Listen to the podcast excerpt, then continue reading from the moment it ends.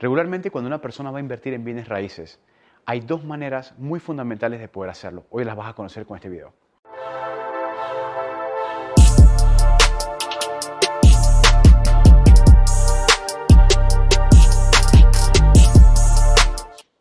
Comprar una propiedad, retenerla y esperar algunos años para recolocarla al mercado es una de las primeras maneras de que los inversionistas hacen.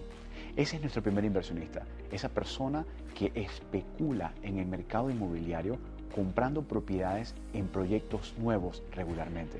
Eso le facilitaría a cualquier persona agarrar una propiedad en un buen precio de preventa y recolocarla al mercado luego de años. Tú pudieses comprar una propiedad hoy en 100 mil dólares y revenderla luego en 25% más caro de lo que te costó inicialmente. Así que regularmente ese tipo de inversionista genera una ganancia importante luego de retener esa propiedad.